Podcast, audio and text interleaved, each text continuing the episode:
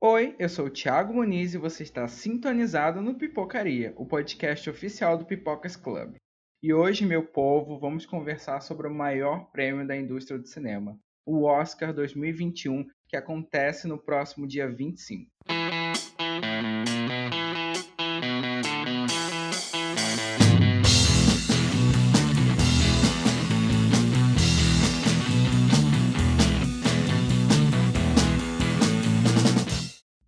Fato, 2021 tem fortemente sofrido os reflexos da pandemia da Covid-19 que começou no ano passado.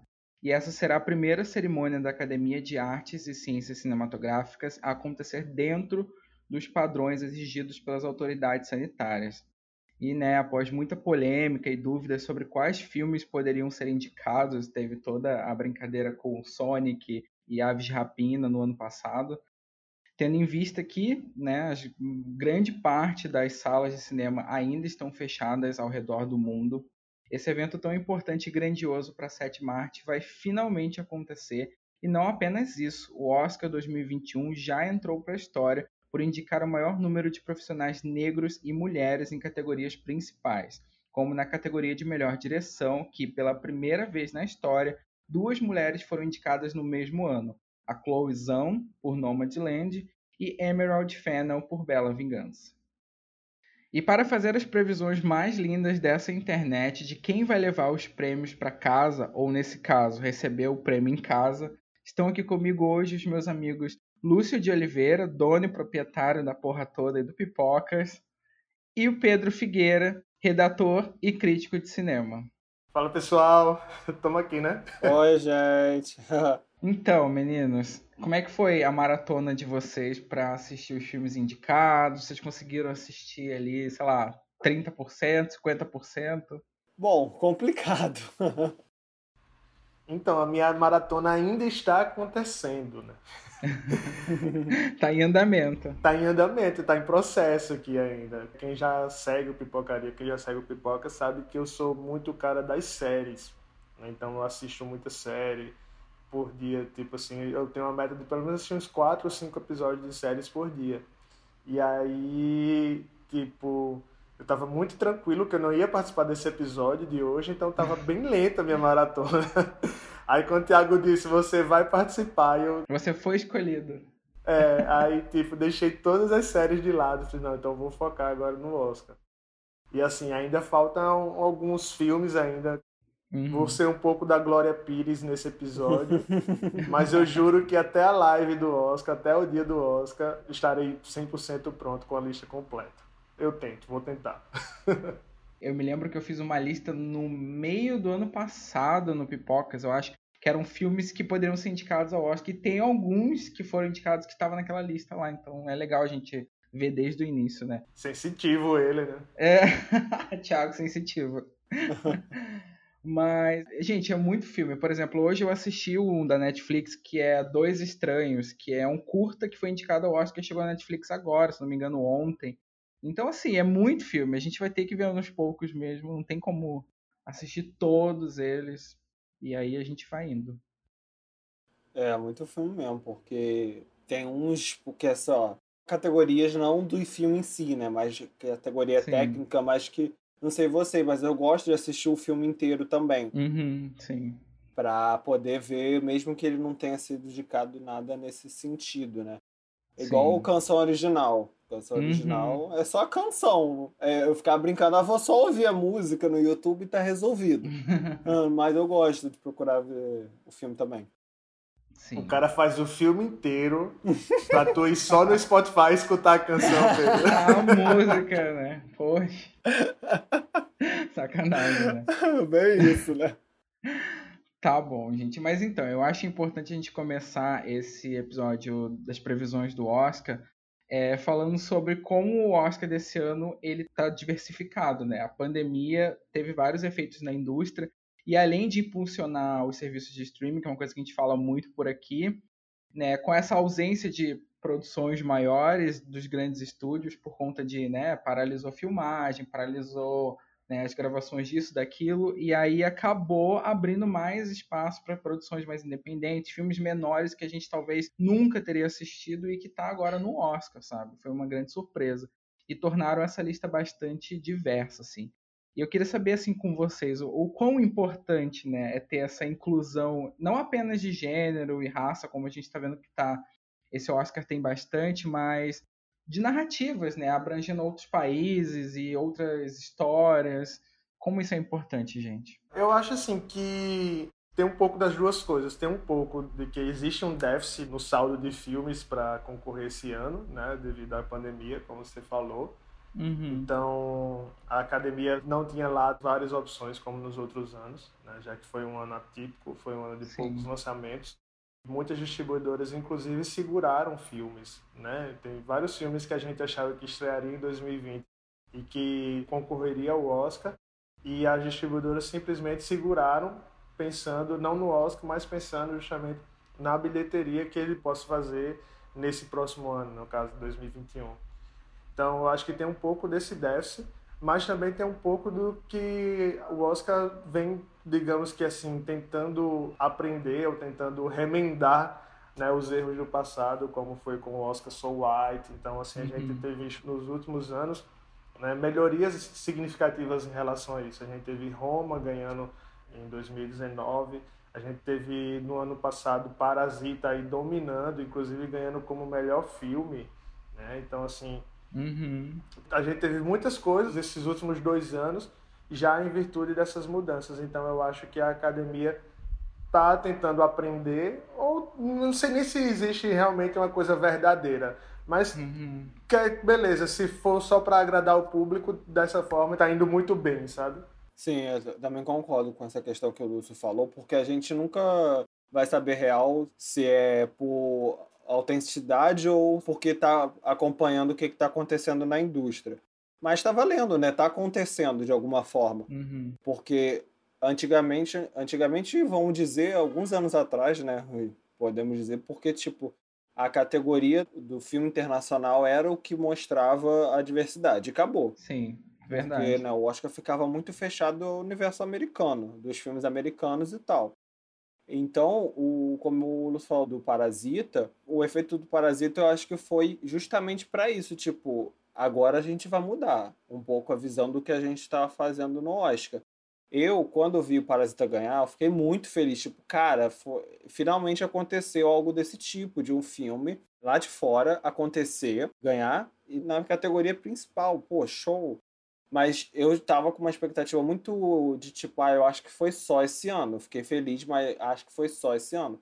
Então, assim, aconteceu o que a gente está vendo agora nos indicados, pô, é um ganho muito grande que a gente não tem, né, noção total disso porque a gente não está no lugar, né, de algumas de questão de raça, de questão de narrativa, mas a gente pelo menos entender essa mudança a partir do que a gente vê, né? A partir das questões de a gente ter um mínimo de empatia, que é o que mais está faltando nessa pandemia, mas é da gente entender a importância das pessoas se verem ali. Né, das pessoas, tipo, eu tô me vendo na tela, alguém igual a eu ganhou, e tipo, cara, eu não consigo imaginar, mas é muito foda. É uma coisa muito é importante, mas é também, sabe, dá um, aquele quentinho, sabe, no coração, tipo, ufa, dá um respiro, né? Que eu acho bem legal. Sim, é. Depois de Parasita no passado, o mínimo que a gente esperava é que tivesse, né, repercutisse mais para as próximas indicações, para os próximos anos. E a gente viu que não foi realmente sorte, né? Que o Oscar realmente está diversificado, trouxe uma galera muito grande para analisar os filmes, para assistir, para indicar e o reflexo desse ano, que é o Oscar que tem o maior número de diversidade de todos, assim.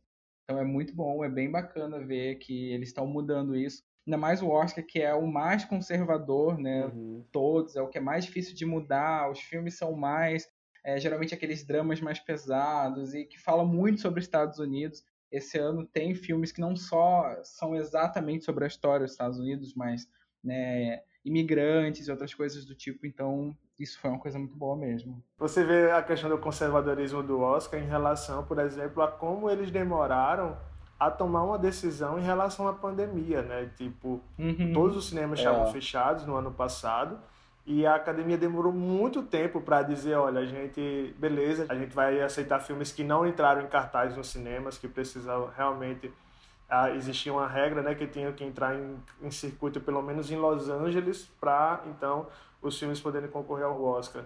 E aí esse ano eles disseram, não, beleza, não precisa ter estreado no cinema, mas depois precisa pelo menos ter uma programação para que ele vai estrear no cinema em alguma data. Então, assim, eles demoraram muito para tomar essas decisões, para tomar o adiamento, e você vê todas essas decisões como foi mais conservadora, querendo a todo custo, não sei como, que os filmes estreassem nos cinemas. E outro fato fantástico, né, é a indicação de duas mulheres na categoria de direção pela primeira vez na história. Na real, é um pouco vergonhoso, né, porque nós temos 93 anos de Oscar e só agora que isso está acontecendo. Para falar um pouco sobre isso, a gente também vai trazer um áudio que a gente recebeu da Andressa, que está sempre por aqui no podcast com a gente, e a Andressa vai comentar um pouquinho sobre essas indicações, né, das mulheres na categoria de direção. E se eu não me engano, também essa categoria no Brasil, ela era traduzida até pouco tempo atrás, não faz muito tempo não, como melhor diretor, porque nos Estados Unidos é, não tem distinção. Mas no Brasil era melhor diretor sempre, exatamente por não ter uma mulher indicada. E agora eles corrigiram para direção. E eu queria saber de vocês, se vocês já conheciam o trabalho da Chloe da Emerald Fennel antes dessa indicação, o que, que vocês acham sobre isso? Mas agora a gente vai ouvir um pouquinho a Andressa e depois da Andressa a gente retorna com vocês. Olá, meu povo, como vocês estão?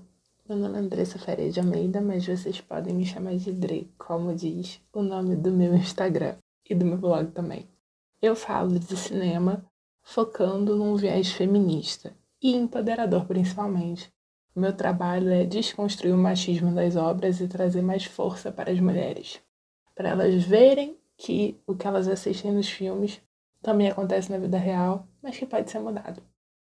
E o Thiago, do Pipocaria, me convidou com muito carinho para falar um pouquinho sobre o que eu achei de termos finalmente duas mulheres indicadas ao Oscar de Melhor Direção. E é importante entender que isso é tão relevante porque demorou 93 anos para acontecer. Até hoje, a gente só tinha tido cinco mulheres indicadas e só uma foi vencedora. E nesse ano é muito provável que a gente tenha a segunda vencedora. Nunca antes duas tinham concorrido juntas. Era como se fosse estranho quando tinha uma mulher indicada, como se ela estivesse ali como intrusa. E dessa vez, somos 40% das indicadas. Isso é muito interessante. Isso é muito enriquecedor. Isso é muito fortalecedor. Eu nasci em 89 e eu acompanho o Oscar desde criança. Eu cresci sem poder assistir uma mulher ganhar. A primeira vez que eu vi uma mulher ganhar, eu já tinha 20 anos. E isso tem um peso. Eu demorei muito a achar que eu deveria fazer cinema ou que eu deveria falar sobre cinema, que é com que eu trabalho hoje. E eu acho que outras mulheres, outras meninas que crescerem com o exemplo de mais mulheres sendo laureadas pela maior premiação da indústria, vão se sentir mais capazes de correr atrás, vão entender que cinema também é para elas. Falando sobre as duas indicadas, amo o trabalho das duas. Adoro o que a Chloe Zhao entrega em Nomadland e adoro o que a Emerald Fennel nos dá em Promising Woman, que aliás eu detesto o nome em português, Bela Vingança. Eu gosto mais de Bela Vingança. Eu acho mais significativo. Mas eu não vou ficar triste de forma nenhuma com a possível vitória de Nomadland em melhor filme e melhor direção. Porque realmente é um filme muito bem dirigido e muito significativo. A gente está falando de uma obra que analisa o fato de termos uma sociedade nômade nos Estados Unidos tentando lidar com as consequências da crise de 2008. Isso é impressionante, sabe? Um filme desse está no Oscar. E ele é muito delicado, ele é muito bonito, ele é muito sensível. Faz a gente pensar que se a gente tivesse perdido tudo, como a Fern, muito bem interpretada pela Frances McDormand, se a gente tivesse perdido tudo, se a gente também não iria pelo mesmo caminho, sabe? De viver uma vida nômade. Por outro lado, Promising Young é, para mim, o filme mais inusitado a estar tá ali concorrendo ao melhor filme. Não porque ele é ruim, muito longe disso, mas porque é uma obra que apresenta uma mulher que se vinga de potenciais estupradores, de estupradores também. Então, é a cultura do estupro sendo discutida pela academia. Isso é muito poderoso. A obra é super satírica, leva isso pro lado do deboche. Teve muita gente que se incomodou. Não foi meu caso, porque eu acho que faz sentido a gente tentar mostrar por um outro prisma que não seja o drama algo que faz parte do nosso dia a dia.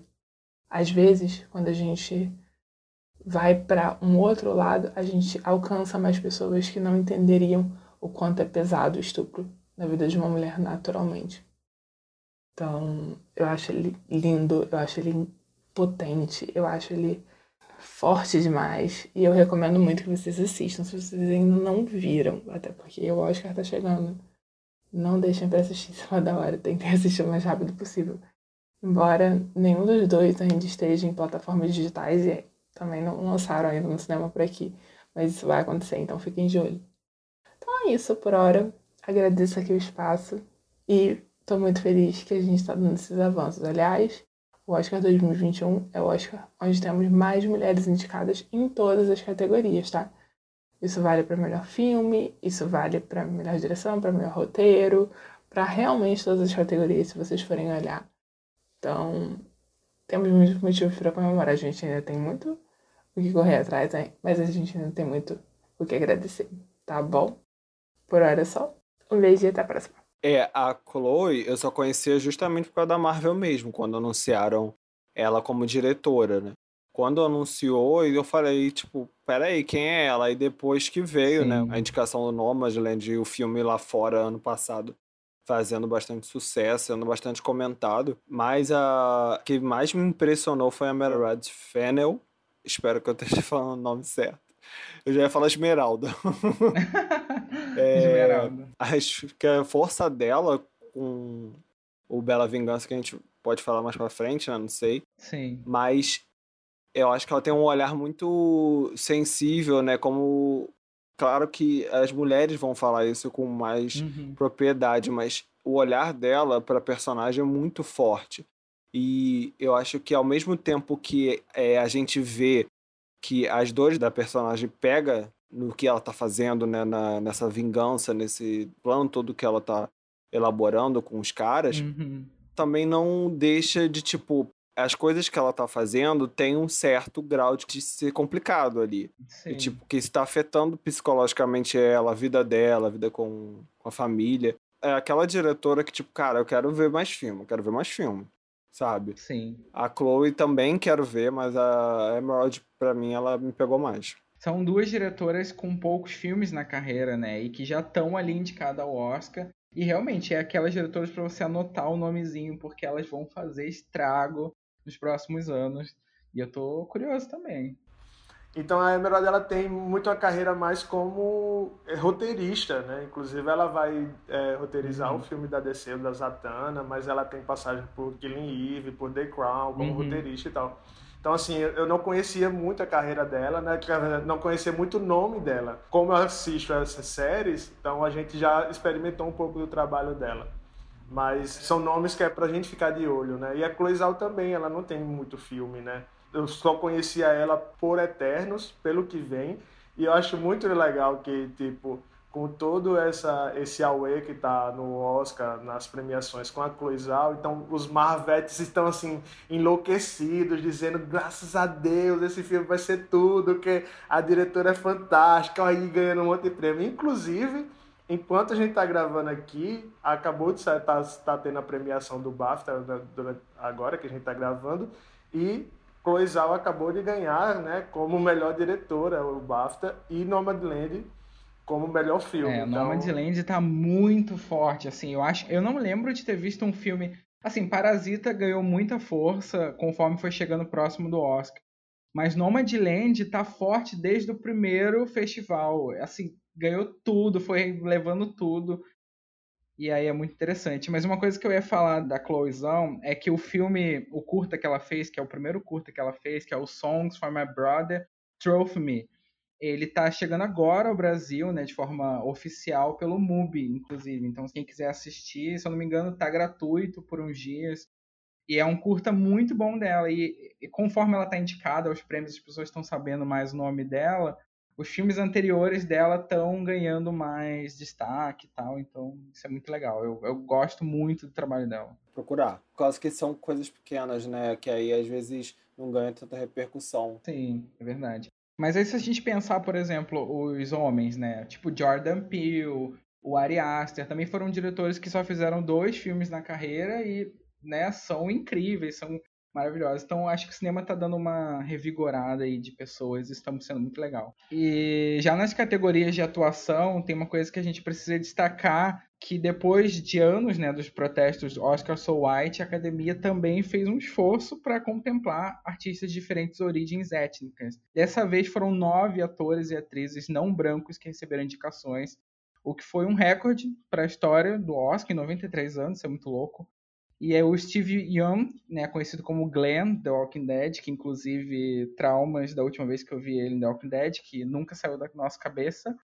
É o primeiro americano de origem asiática a ser indicado a melhor ator por Minari. E na mesma categoria, o Riz Ahmed também alcançou um feito muito importante, né? Que ele foi o primeiro ator muçulmano de origem paquistanesa a receber uma indicação ao Oscar. Foi uma surpresa para você, gente? Você já conhecia o trabalho deles? Eu acho que o Glenn do The Walking Dead todo mundo já estava muito familiarizado, mas eles chegaram assim muito forte, né? Então, é, como tu falou, né, o Steven Yeun a gente conhece já de The Walking Dead mas sinceramente eu nunca pensei, eu nunca tinha visto algo, algum trabalho dele, né, relacionado mais a esse tipo de drama, fora da ficção, em filmes e tal. Então também para mim foi uma surpresa. E assim, gostei muito do trabalho dele em Minari. E até fiquei feliz porque recentemente foi confirmado também que ele vai estar no próximo filme do Jordan Peele, né? Então, que bom que ele está conseguindo aí a inclusão novamente na carreira dele às vezes acontece muito isso, né? Uma pessoa fica tão marcada por um personagem na TV e depois não consegue se recolocar no cinema, no, no, trabalho em geral. Eu fico muito feliz de ver ele assim. Não sei vocês, mas parece que criei tanta empatia por ele em The Walking Dead que assim parece que virou um amigo próximo, uma pessoa de família que eu quero muito ver esse menino né, despontando em Hollywood. Então assim, eu fiquei muito feliz com a indicação do Steven. E o Riz Ahmed, pra mim, assim, cara, eu já vi alguns trabalhos dele, mas assim, nada que fosse com tanto impacto como em, em O Som do Silêncio, sabe? Então, assim, inclusive, para ele é um dos meus preferidos na categoria de melhor ator. Sei que provavelmente não vai ganhar, mas, cara, pra mim, eu nunca tinha visto ele né, numa atuação tão forte como nesse filme. Realmente, assim, é impactante. O filme todo em si também é a edição de som ali ajuda bastante a você entrar no, no, junto com ele no que ele tá passando. Eu gostei bastante deles dois. Ele é o vilão de Venom. Pois é. Do lixo pro luxo. Cara, e esse negócio foi justamente o que me pegou, porque quando eu assisti o Som do Silêncio, eu assisti ontem, literalmente. Só que quando eu assistia, me vinha né, é, a visão dele em Venom. E quando eu fui procurar, eu falei, cara, é verdade, ele estava em um abutre com o Jake Gyllenhaal. Ele era o parceiro, o assistente, junto com o Jake Gyllenhaal. Eu falei, cara, eu não lembrava. Como é que Venom me marcou tão negativamente com o cara que eu esqueci que ele fez abutre. e eu amo abutre. Eu falei, gente, não tô acreditando. Mas tudo bem, aí correção foi feita. Aí, quando eu vi a atuação dele no o Som do Silêncio, para mim, assim, ele torna o personagem o que eu acho mais legal é que o filme te coloca no lugar, né, assim, de das pessoas surdas que sabem, né, toda a linguagem de sinais, como é que é para pessoa que sempre ouviu é, e acaba perdendo a audição e não entende nada daquilo. Eu fiquei imaginando, né, é a mesma situação de que vamos uh, colocando no nosso lugar, né, assim, da gente a gente ouve, beleza, mas a gente não entende a linguagem do sinal. Eu tava assistindo o filme, cara, eu queria muito entender. E é exatamente isso que os surdos acontece quando a gente está falando, eles não estão entendendo. Essa questão de fazer essa, essa inversão, né, de quem está compreendendo o quê, Eu achei muito legal, assim, de, dessa compreensão de tipo, olha, olha o que acontece, assim, vamos aprender um pouco sobre isso. E que eu acho que o filme me pegou muito nisso, assim, eu acho que foi o que mais me deixou muito é, atento, assim, a essa questão e também eu fiquei muito admirado pela atuação do, do Amédio mesmo, assim, no final, aquela cena final, que eu não vou dar spoiler, mas a cena final, assim, é, eu acho que é o que a gente tem que procurar fazer em muitos momentos da vida, sabe? Tipo, vamos parar um pouco, sabe? Ainda mais nessa pandemia, né? Parar um pouco e respirar. Respirar em casa, né? Respirar sem máscara na rua, não. Por favor. Sim. É, o que eu acho legal dessas duas indicações deles dois é que a gente geralmente, quando vê o Oscar, são sempre os mesmos atores. É Gary Oldman, Anthony Hopkins, ok, estão indicados esse ano. é. Mas é sempre que, os mesmos atores, as mesmas pessoas, aqueles caras ali da indústria que já estão há anos e ganham e não ganham. Sim. E aí, esse ano, são dois atores que vieram ali pelas beiradas, bem de pouquinho, e conquistaram. Por exemplo, o Steve Young, ele fez um filme um pouco depois que saiu de The Walking Dead, ele fez um filme chamado Em Chamas, que é um filme sul-coreano muito bom. E ele tá ótimo no filme. Acho que esse filme que rendeu para ele o papel eminário, com certeza. Que ele mostrou ele todo o lado dramático. E eu achei isso muito legal, assim, achei bem diversificado e querendo não é um ator coreano, é um ator muçulmano, então, enfim, o Oscar tá de parabéns por essas indicações mesmo. Sim. E prosseguindo, gente, é importante a gente lembrar de que, como já era esperado, talvez, né, por conta da pandemia, a Netflix está liderando esse ano com o número de indicações, são 35 no total, né? 11 a mais do que o ano passado. E o filme Mank, do David Fincher, que fala sobre a história do cidadão Kenny, ele foi o mais indicado de todos os filmes esse ano, ele tem 10 indicações, incluindo de melhor filme. Vocês imaginavam assim que a Netflix teria todo esse destaque esse ano ou foi uma surpresa? É importante lembrar toda a treta que rolou em 2017, né, quando Okja tava ali conseguindo vários prêmios e tal, e aí tinha todo o lance de filme Netflix no Oscar, como assim? Netflix é streaming, o Oscar é cinema, e aí pula para, né, alguns anos depois, a Netflix tem 35 indicações e lidera a premiação, então é muito louco pensar como mudou em pouco tempo, né? Mas vocês já estavam esperando uh, esse boom da Netflix, ou vocês ficaram surpresos com o número de indicações? É, como o Lúcio falou, foi inevitável na né, questão do streaming ganhar repercussão por causa que os cinemas estavam fechados. Sim. Então, para mim, assim, não foi uma surpresa, mas eu acho que a surpresa mesmo foi o tempo que a gente ainda tá nessa pandemia. E os cinemas estão abrindo, fechando, abrindo, fechando. Acho que abriu de novo agora, recentemente. É, então, é isso que tá pegando mais. Mas sobre essa questão da surpresa dos streams, era uma questão inevitável de que ia acontecer. Alguma hora ia acontecer e a pandemia deu tipo um ultimato para todos os votantes do Oscar entenderem que precisa os filmes de streaming entrarem. Porque lá, quando começou a pandemia, eu lembro de uma brincadeira na internet que acho que a gente fez também, é, conversando no WhatsApp, essas coisas de tipo, Aves de Rapina, melhor figurino. Sonic, né? Sonic melhores efeitos visuais, porque eram os filmes que foram pro cinema e que teriam chance, mas justamente aconteceu os filmes de streaming ganharem repercussão, filmes que iam pro cinema foram pro stream, até um filme que vai chegar agora que eu tô bem animado para ver da Rosamund Pike, que hum, ela fazendo sim. a Marie Curie, se não me engano, é, que é Radioactive. Hum, que é sim, é ela como sim. a Mary Curry, né? A cientista. Tô ligado. Marie Curry, é, eu tô falando Mary, acho que é Mary. É, aí eu tô bem animado e esse filme ia lançar no cinema, né? Uhum. E agora vai lançar no streaming. Assim, eu acho que o mais prejudicado, assim, né, nem dentro da pergunta, mas a questão do cinema brasileiro, né? Que pegou muito porque o cinema brasileiro sempre dependeu do cinema. Sim, exatamente. E, tipo, como que eles iam lançar? Teve algumas coisas que deram certo, né? tipo o filme do Leandro Hassum, de Natal, né? Tudo bem Natal que vem, mas era uma coisa já que eles já tinham previsto. Mas muito filme, eles continuaram tentando lançar no cinema e os filmes não tiveram repercussão, não tiveram bilheteria. E isso é muito complicado, né? Porque é uma situação muito, muito difícil ainda para o Brasil se acostumar, né? Sim, é, é verdade. O cinema brasileiro está sofrendo muito.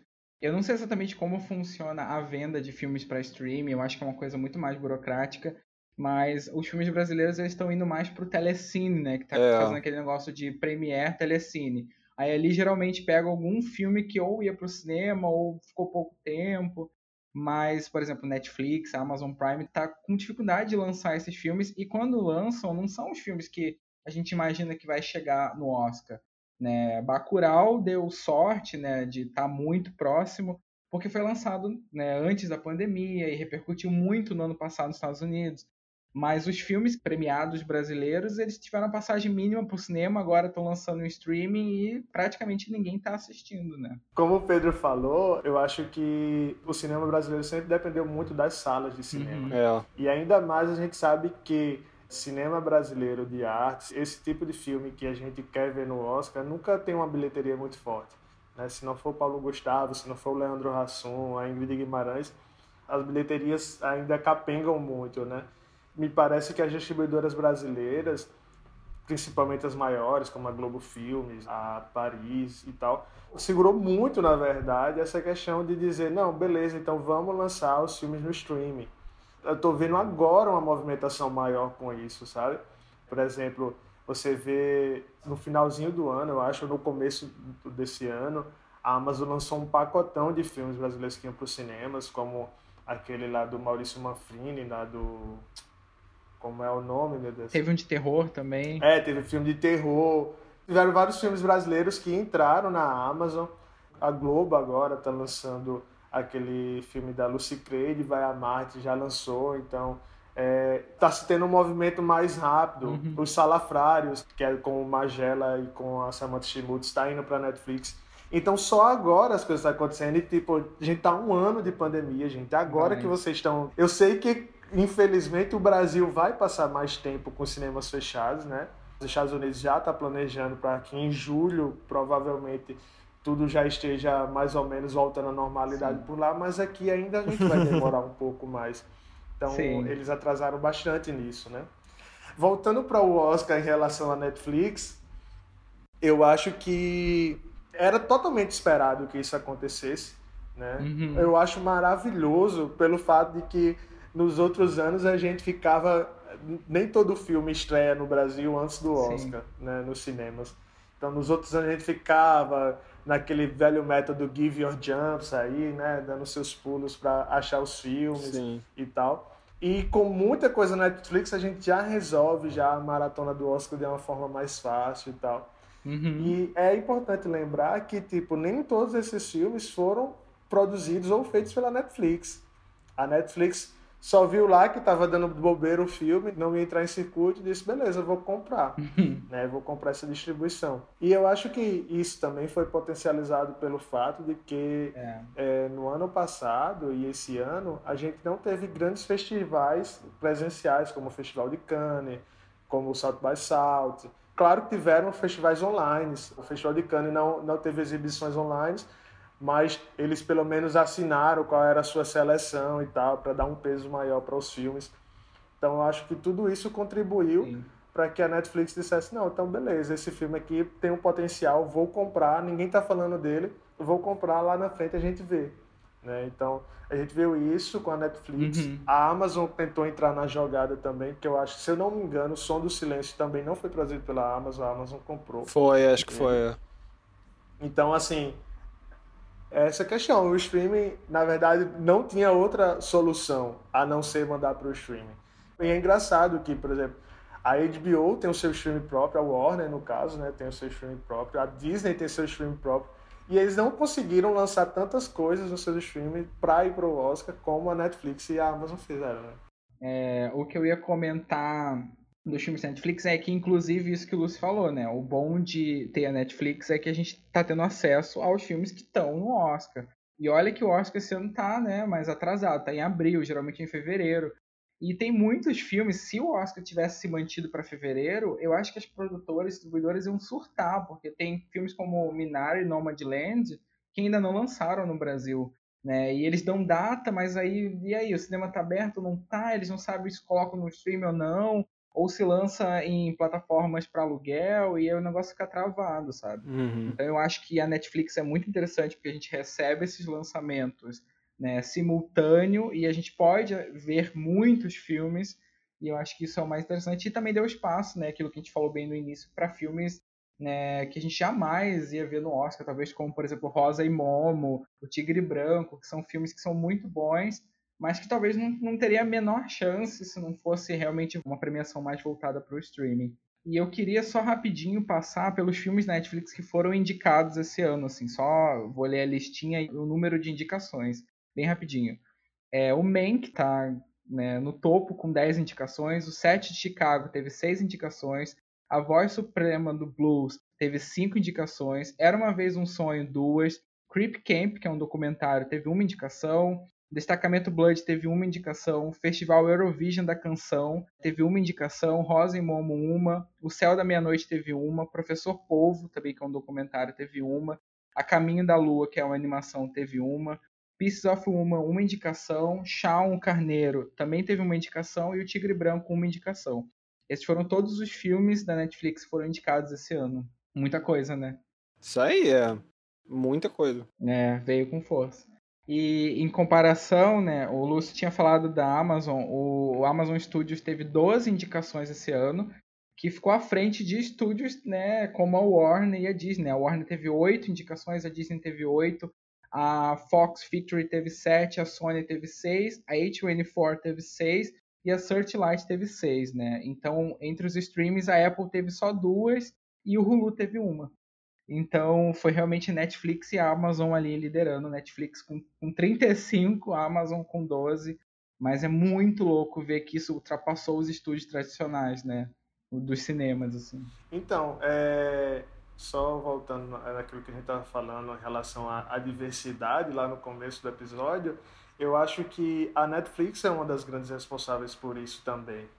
Porque lançar esses filmes que provavelmente não teria também um, um bom circuito no cinema, acaba popularizando isso, trazendo essa diversidade para a galera, né? E é massa ver que tipo filmes como esses dificilmente a gente iria ver no cinema, uhum. né? Mas está na Netflix, tipo a Netflix está lançando muito curta agora, que é algo que a gente não tinha tanto contato, né? Do Oscar, né? E a gente está conseguindo agora ver na Netflix.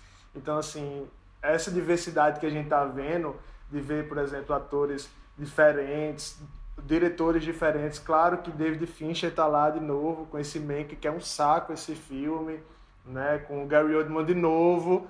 Mas assim. Pronto, o Thiago já falou que é um saco, você falou que é um saco, a vontade para ver esse filme. Nossa, amigo, então. É, assisti esse pela força mesmo, só pelo episódio. Tudo por vocês, pessoal. Vocês que estão escutando, é tudo por vocês, tá? então, assim, eu acho que a Netflix tem muito também pela responsabilidade por esse resultado da diversidade. Sim, é. Com certeza. Mas o Mank, ele cumpre todos o checklist do que o Oscar ama, né? Preto e branco, diretor, cultuado, Gary Oldman, é, filmes sobre metalinguagem, e aí vai preenchendo tudo. E aí o Mank tá na lista, mas eu também acho que é um dos filmes mais chatos é um dos filmes que mais são maçantes de assistir. A trama é confusa. Cidadão Kane é o grande filme né, da história do cinema que é considerado por muitos, mas eu acho que Mank né, não consegue trazer toda essa energia que Cidadão Kane trouxe para o cinema e é um dos filmes que eu menos gosto, assim. Mas eu entendo como ele está indicado. Eu queria entender o que é que leva o David Fincher a deixar a série dele da Netflix de lado para fazer esse filme, velho. Pelo amor de Deus, pelo amor de Deus. Dinheiro. tá, a gente sabe, Pedro. Não precisava jogar os fatos na cara assim. é. Money, money, money, money, com certeza. É. Eu acho que a Netflix falou para ele assim, é um roteiro do pai dele, né? Isso, tipo, tem uma história de família, do Mank, um roteiro que o pai do David Fincher escreveu. E, entre aspas, né? Tem umas controvérsias nessa história. Mas, enfim, o pai do David Fincher escreveu e ele sempre quis filmar. A Netflix chegou e falou, ó, vamos te dar aí os milhões, vai fazer um filme que a gente sabe que vai ser indicado a premiações e vai brincar aí, vai fazer um cinema preto e branco, vai falar de filme. E aí ele foi. Só que é um filme um saco. Mas então, gente, partindo agora para essa segunda metade do podcast, a gente vai começar a falar dos filmes que foram indicados, atores, atrizes, e como é muita indicação, é muita categoria, a gente vai passar rapidamente, né, falando sobre alguns filmes que a gente assistiu que a gente gostou mais, ou que teve algum destaque maior, ou que a gente acredita que vai levar o Oscar, ou que talvez merecesse levar, mas não vai. Então a gente vai passar um pouco por esses filmes, assim, eu destaquei as categorias principais, né? E a gente vai começar ali com um de melhor filme. E nessa categoria de melhor filme, entre os oito indicados, três dos filmes têm protagonistas não brancos, que é Judas e o Messias Negro, Minari e O Som do Silêncio, e dois são protagonizados por mulheres, que é Nomadland e Bela Vingança. E boa parte desses filmes lidam bastante com a experiência de minorias étnicas e de gênero nos Estados Unidos. Então, apesar, né, tem toda essa, essa diversidade ali dentro dos oito indicados, isso é muito novo. E a gente vai falar um pouquinho sobre eles. Eu acho que a gente pode falar brevemente sobre cada um que a gente viu, né? Então vamos começar com o meu pai, que foi uma grande surpresa. E antes da gente comentar sobre eles, eu vou ler rapidinho uma pequena, minúscula sinopse do filme ali, só para a pessoa entender o que é o meu pai ou quem está dirigindo e tal. Então, rapidinho. Bom, meu pai é dirigido pelo Florian Zeller, com Anthony Hopkins e a Olivia Colman no elenco. E o filme acompanha a jornada de esquecimento de um homem com demência que perde as suas memórias gradativamente, enquanto a gente vê os cenários, os personagens e mudando ao longo da história. Então é um filme que tem um roteiro bem inteligente. Tá, mas então, eu acredito que foi muito louco porque meu pai foi um dos últimos filmes que eu assisti do Oscar e é um filme que veio muito fraco, assim. É, eu achei que ele não fosse chegar no, no Oscar. E ele veio e ele tem uma narrativa muito boa, ele é muito inteligente roteiro, né? Ele tem realmente a atuação do Anthony Hopkins é muito boa, eu acho que talvez seja a melhor da carreira dele depois de Silêncios Inocentes, ele tá muito bom nesse filme. O personagem tem o mesmo nome que ele e o diretor disse que escreveu pensando nele, então acho que essa junção de mundos fez o filme funcionar muito bem. E o filme é muito sobre isso, é sobre o personagem, né, entrando num estado de demência, de Alzheimer, e a gente começa a ver através dos olhos dele. Então, os cenários mudam e a gente fica confuso. É, os atores vão mudando, tipo, a filha dele vai mudando, vai mudando de atriz. Então, a gente não sabe se ele tá, de fato, ficando louco, enlouquecendo, ou se alguém tá fazendo ele enlouquecer. O filme nunca toca nesse ponto. É um filme muito inteligente roteiro, mas eu acho que ele não tem chance de ganhar de melhor filme, não. O próximo filme que eu acho que também chegou é, com bastante força e é um filme muito interessante, é Judas e o Messias Negro, né, que é um filme de Shaka King, estrelado pelo Daniel Kaluuya, que está numa atuação muito boa. E o filme mostra a história de ascensão e queda de Fred Hampton, que foi um ativista dos direitos negros e revolucionários. É, e ele foi um líder muito importante do Partido dos Panteras Negras. Então, é um filme que tem ali toda a, uma questão racial muito forte, as atuações são muito boas. Vocês assistiram Judas e Messias Negro? O que vocês acham do filme? Então, gente, eu tava assistindo esse filme antes da gente começar a gravar, então ele tá bem quentinho aqui na memória. E, assim, os filmes geralmente são indicados ao Oscar, são filmes que são filmes de arte, são filmes que tem mais um peso dramático, como o Pedro falou lá na frente e tal. E é algo meu que eu não curto muito filmes que são muito contemplativos. Entendo compreendo e tal, mas, por exemplo, não é muito a minha vibe filme, por exemplo, como Minari, como Nomadland, que são esses filmes mais, né, nossa, você tem que ficar admirando e vendo, é algo mais sensorial, digamos assim. E Judas e o Messias Negro, não, para mim é, é, é, um dos meus preferidos, é indicado a melhor filme. Né? Eu sei que ele não chega com muita força na categoria, né, mas eu gosto de filme assim, que tem uma história Inclusive, como esse tem uma história que é real e uma história que vem muito a calhar com o que a gente viu no último ano, dos protestos raciais né, contra a violência policial. Então, tudo isso vem muito recente. É uma pena que esse filme chegou nos cinemas brasileiros na época que tá baixa bilheteria, né, com poucas pessoas indo ao cinema. Mas eu acho que é uma mensagem forte. Eu acho que na categoria melhor filme não tem muita chance, mas em outras categorias, como melhor ator coadjuvante, o Daniel Kaluuya tá fantástico nesse filme. Sim, é, é, verdade. É um filme bem poderoso, bem interessante. É isso muito que o Lúcio falou.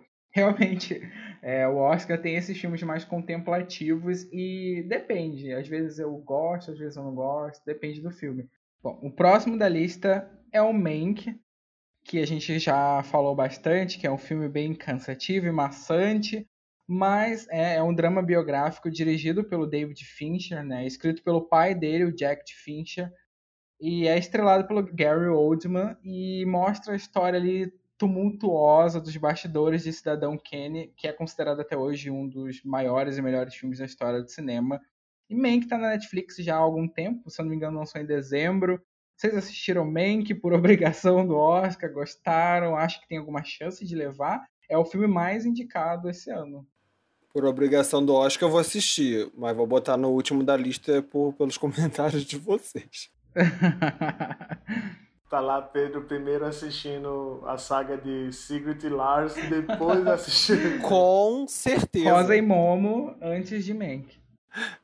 Ai, gente, eu assisti Mank porque tava na Netflix, era o mais fácil para assistir, eu assisti, mas cara, que filme chato, que filme cansativo, meu Deus do céu. Assim, é engraçado que ele é o mais indicado, mas ele também é o que tá com menos força até agora nas premiações, né? Você não vê meio que levando nada no Globo de Ouro, no enfim, tudo que rolou até agora no SEG, no próprio BAFTA, a gente tá vendo ele bem apagado na, nessas premiações. Uhum. Eu acho que realmente as, as, indicações dele é porque é aquilo que você falou, é tudo aquilo que a academia ama. Né? Um filme sobre fazer filmes, um filme em preto e branco, um filme em homenagem à, à indústria e tudo mais, tem tudo isso. Né? Tem o próprio a premiação do Oscar no final do filme, né? Então, assim, é tudo que eles gostam, né? Aquela coisa para ficar massageando o ego deles. Enfim, tem Gary Oldman, que é um ator fantástico, assim, nada a declarar sobre Gary Oldman. Né? David Fincher também é um diretor espetacular, mas eu não comprei a ideia de Mank não, e eu acho que não torço por ele nada e acho que também ele não vai, vai ficar bem apagadinho nessa premiação. Sim, é isso que o Lúcio falou, é verdade. Assim, é um filme que a proporção de indicações dele não equivale à força que ele está tendo. É um filme que está bem excluidinho mesmo. As pessoas que estão assistindo não estão gostando, a maior parte gostam de alguns detalhes. O filme ele tem uma direção de fotografia linda, né? Ele foi gravado em preto e branco, não foi né, uma edição depois. Então é uma câmera preta e branca muito bonita. E o filme ele tenta replicar vários planos e enquadramentos do Cidadão Kane, que tinha aquele negócio de focar o fundo mais e tudo mais. E o filme consegue fazer isso de uma forma bem bonita, assim. A parte técnica de Mank é muito boa. O elenco é bom também, mas é um filme cansativo. É um filme que seria mais do mesmo. Se ganhasse o Oscar, ninguém ia lembrar dele ano que vem. Então eu acho que, enfim, não é a hora dele. Passou a hora dele. É, passou, né? É verdade.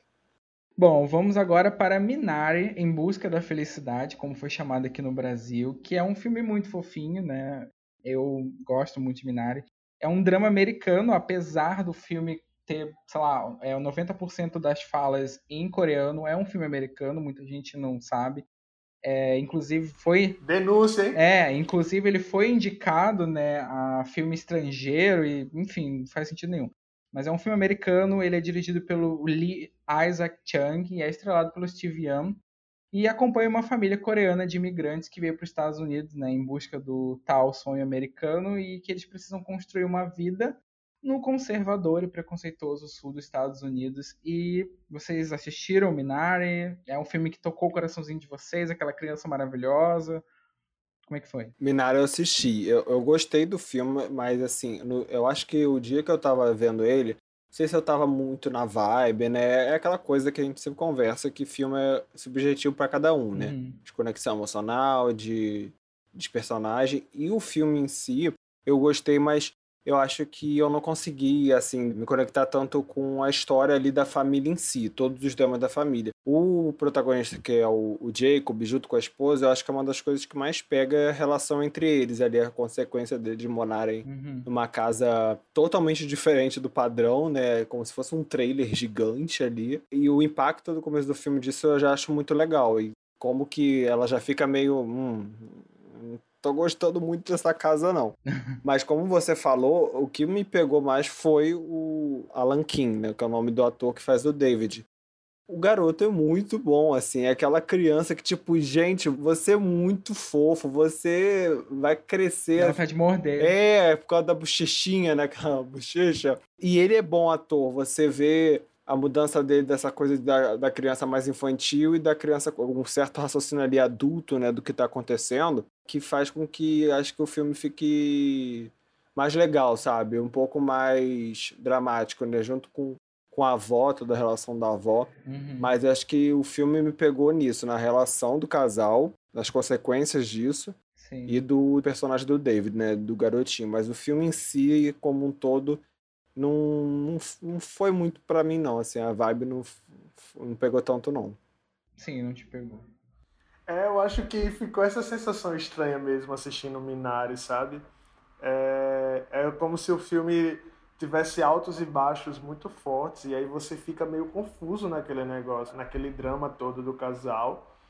Tem hora que realmente são os pontos mais fortes do filme, é quando os dois brigam, quando é, o papel do Steven lá, ele fala sobre quer realmente se provar aquela questão do homem, né, do provedor da casa, de mostrar para os filhos que ele precisa ser alguém na vida, ter algum sucesso, Sim. né? Então assim, É, tem muito isso. são essas coisas que pesam no filme, mas aí tem muita quebra, né, de ritmo em alguns momentos que você fica depois, cara, de novo, aí baixou o ritmo, aí daqui a pouco sobe. Aí eu acho que isso dificulta um pouco do filme. Para mim, as duas melhores coisas realmente do filme são esses momentos em que há essas discussões do casal, que aí você fica até num drama assim de será quem tá certo nessa briga, se existe tem alguma pessoa certa ou não, como é que é isso? Você fica tentando entender os dois lados. E tem outra parte ali que é uma coisa mais fofa, que é a questão da criança, né? E a interação dele quando a avó chega também, são diálogos muito bons. A atriz que faz a vozinha também Sim. é bem carismática, né? Então É, ela é é, quebra os paradigmas do que o menino acha que seria uma avó e tal. Então eu acho muito bom e eu lamento que esse filme não tenha chegado no Brasil com o nome abrasileirado, como Quento, por exemplo, como Cacto, né? uma beterraba. É, salsinha, salsinha, todo mundo usa. Salsinha. É, É, exato. Salsinha. Isso seria ótimo. é, tempero, enfim, adorei. É, o Thiago Não. falou do subtítulo, né? Em busca da felicidade. É, quando o nome não, não tem muito sentido aqui, eles sempre inventam um subtítulo, né? É, Uhum, Verdade. Quando eu vi o filme, eu pensei que ele podia se chamar Boldo também, né? Todo mundo toma Bold chá de seria boldo. ótimo, né? É. Isso, isso. Nossa. Mas enfim, hortelãzinha. eu sou muito cadelinha da A24. E aí, quando eu vi o trailer de Minari pela primeira vez, lá, acho que foi em novembro, outubro, quando o filme saiu o trailer, eu fiquei apaixonado. Eu pensei, gente, esse filme é lindo, esse filme vai trazer uma representatividade muito grande. E eu me envolvi ali e tava guardando o filme. Eu assisti e eu amo Minari, assim. Conclusão, é, eu concordo com o que vocês falaram sobre o ritmo lento. O filme ele realmente tem altos e baixos, tem momentos que o filme tá bem ali naquela narrativa da gente ficar observando as cenas, a trilha sonora do filme é muito bonita.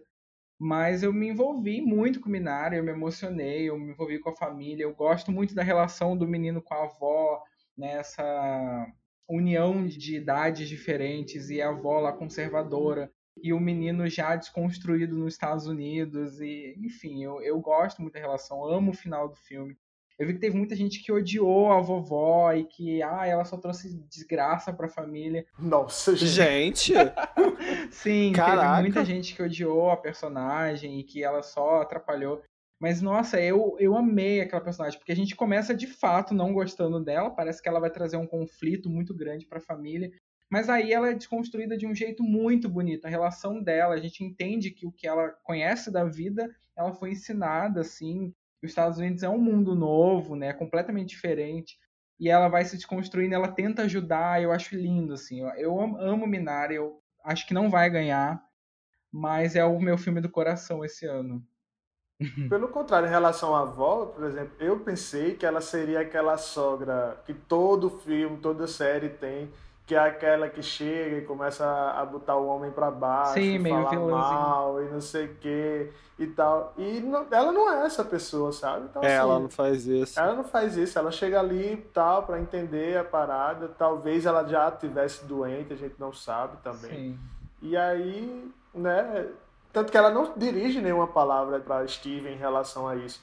Ela fala com a filha dela, fala, ó, tem cuidado, você tá trabalhando demais, essas coisas, Sim. né? Mas não, não chega a vilanizar, né?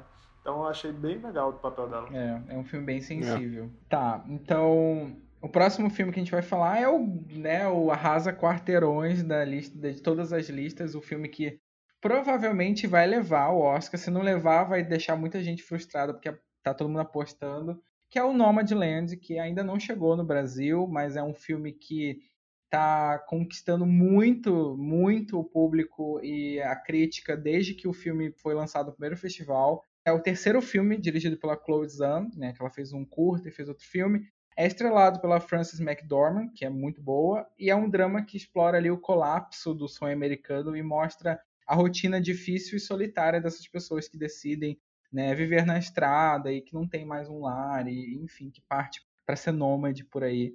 É um filme realmente que tem um olhar muito sensível, é um filme bem diferente assim. Vocês assistiram Nomadland? Vocês acham que vai levar de fato, né? Eu acho que vai, com certeza. É, eu também acho que vai. É, eu acho que Nomadland é o que vem mais forte, até pelo, pelo histórico agora, né? A gente tava comentando antes que, que ele ganhou, né? O BAFTA hoje, uhum. e ele já ganhou algumas premiações a, a, no decorrer aí do, dessa temporada de premiações. Mas eu esperava um pouco mais dele, cara. Não sei se é a questão da expectativa que eu tava lá em cima. Eu amo a Frances McDormand é, desde o último filme dela, que também foi muito cultuado no Oscar, que é o Três Anúncios para o Crime, assim, eu fiquei estarrecido por ela, sabe? E esse não, é, o Nomadland não é esse filme com impacto, não é aquele, não é aquele filme com a força de atuação que ela tem, sabe? É um filme mais contemplativo, mais lento. A gente entende qual é a parada, o, o que é que tá rolando e tal, mas eu não, eu não consegui comprar muito a ideia do filme. Sim. É, que você falou, essa questão, e o filme é realmente mais contemplativo. E assim, aí já é o que eu acho também muito interessante, quando o filme tenta te ganhar ali no silêncio, né? De você prestar uhum. mais atenção no que, que você tá vendo na tela, né? E não necessariamente no que você tá ouvindo. Sim. Mas eu acho que a Frances McDonald, nesse filme, ela me ganhou nisso, sabe? No olhar dela, quando ela tá conversando com a Linda que tem esse negócio de que eles botaram os atores que também eram imigrantes, né, ali. Uhum. Que eles também estavam vivendo em, nessa situação. Tanto que o nome dos personagens são os nomes dos atores também, né? É, Linda se chama Linda May, o nome da atriz. E nessas conversas com essas pessoas que eu achei mais interessante de, desse filme, porque é justamente, como é que eu vou dizer? Mais um olhar um pouco mais de tipo Sabe quando a gente não tá prestando atenção em alguns pontos da vida, em algumas pessoas, e a Cloizal foi ali, sabe? Um olhar eh, sobre pessoas que talvez não tenham tanta atenção e que às vezes estão precisando de uma compreensão do que está acontecendo. E tem duas cenas que me pegam, eu não vou descrever muito porque senão acaba sendo spoiler.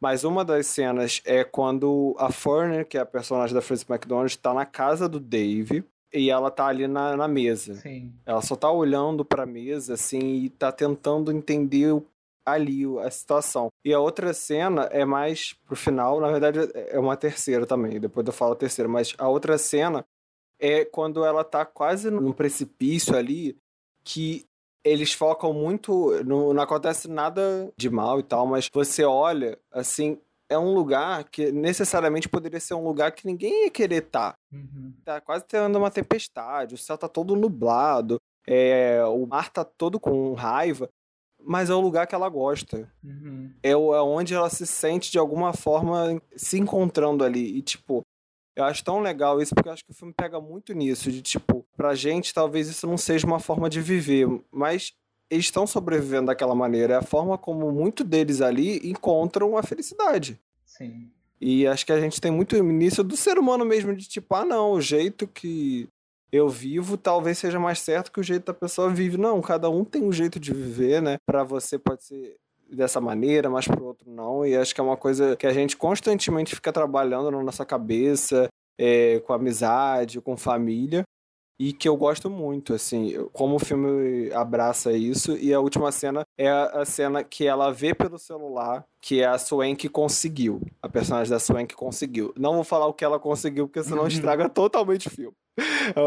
A, a, trama dela com a Swank. Mas enfim, ela fala que ela conseguiu. E essa cena, assim, nossa, eu, eu tive que parar o filme pra tipo. Sim, é, é verdade, isso que o Pedro falou me lembrou uma música da Florence que ela diz sobre é, talvez eu me sinta mais confortável no caos. Eu acho que a protagonista ela ela se sente confortável no caos dela, assim. Ela, é isso. Ela se organiza. E é muito louco, assim, é muito interessante porque um, um tema forte no Oscar esse ano é exatamente essa, essa ruína né, do sonho americano, né? O Minari traz isso, o Nome de Land também traz isso, que é, sabe, o país dos sonhos e aí chega ali, sabe, não tá mais dando suporte para as pessoas como tem que dar, e o filme explora muito isso. É um filme realmente muito sensível, é um filme muito íntimo, né? A, a Chloe ela falou que ela queria botar não atores com atores para confundir a cabeça das pessoas. Tem momentos que o filme parece ser um documentário, assim. O filme ele tem um ar de documentário, né? Tem muito essa vibe mesmo de É, tem uma... Exatamente. Você assiste, parece que você está assistindo um documentário e aí de repente já tem uma cena é, é, fictícia e aí o filme mistura isso na nossa cabeça. Inclusive as fotos da Frances McDormand também são fotos dela mesma, da infância dela, do pai dela, que ela traz para o filme. Então, assim, a gente realmente entra num íntimo ali de um personagem. E os filmes da Chloe são muito, é, realmente, de você emergir naquela história. São filmes que têm uma fotografia muito específica. É bem bonito de entrar. Ela deixa uma câmera ali flutuando pelas cenas de um jeito muito bonito. Eu acho que ela é realmente visionária, assim. E eu tô curioso para ver Eternos com essa com essa estética dela, né? Ela chegou a dizer que ela botou um pouco dessa visão de cinema um pouco mais que a gente fica contemplando em Eternos, então eu quero ver um filme de super-herói com essa coisa bem mais dramática, assim. Mas eu tô um pouquinho do lado do Lúcio, eu não me peguei tanto por Nomadland como eu me peguei por Minari, por exemplo. Acho que Minari me atingiu mais.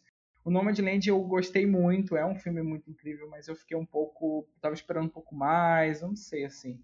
Mas eu, eu não desletimizo o filme, eu acho que ele é incrível e se ele ganhar vai ser bem bonito mesmo. É isso que você falou do fato dela fazer Eternos. Eu também tô curioso porque na minha cabeça é um, é um filme totalmente diferente, né? Sim. né? Eternos é super-herói. Vai dar água pro vinho, né? É, é um elenco super estrelado. E, tipo, é filme da Marvel. Né? É filme da Marvel. Então a gente já, já espera uma ação, explosão e, tipo, Nomadland é completamente fora disso. então, vai ser interessante ver. Eu assisti o trailer de Eternos na Comic Con do, sei lá, de qual ano, gente. Nem, nem sei mais onde que ano a gente tá, mas eu assisti em um ano aí. esse trailer. Na época que existia esse evento uhum. chamado Comic Con. Na época que a gente era criança e existia Comic Con, então, eu assisti o trailer de Eternos. Esse trailer nunca saiu na internet. E o filme era uhum. brilhante. Eu sempre falo quando eu trago aqui no podcast em outro lugar. O trailer era maravilhoso. Era um trailer de quase três minutos. Mas era muito diferente de tudo que eu já vi assim na Marvel. Era realmente bem dramático, muito bem filmado. Não tinha tanta é, fotografia colorida, era um filme mais cinza. Ai, olha, eu acho que Eternos vai ser muito bom. Eu já quero um trailer de Eternos vazando na internet, alguém editando Eternos no clima de Nomadland. Caraca, é. Imagina. Esses fãs edit maravilhosos que eles fazem. É. Então, quando vazou uma foto da Angelina Jolie numa praia, né, com uma roupa branca e tal, e a, ah, eu vi. E a Chloe falou que essa é a cena que ela dirigiu igualzinho Nomadland, com a câmera mais baixa, com a fotografia luz natural. Eu tô muito ansioso para ver essa cena.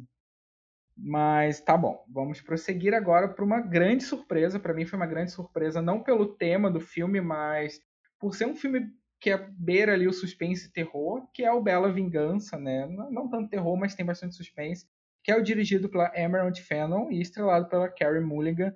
E é um suspense que acompanha uma jovem que decide se vingar de homens abusadores. E é basicamente isso. E é, assim, ó, destruidor é muito maravilhoso, tem um final bombástico.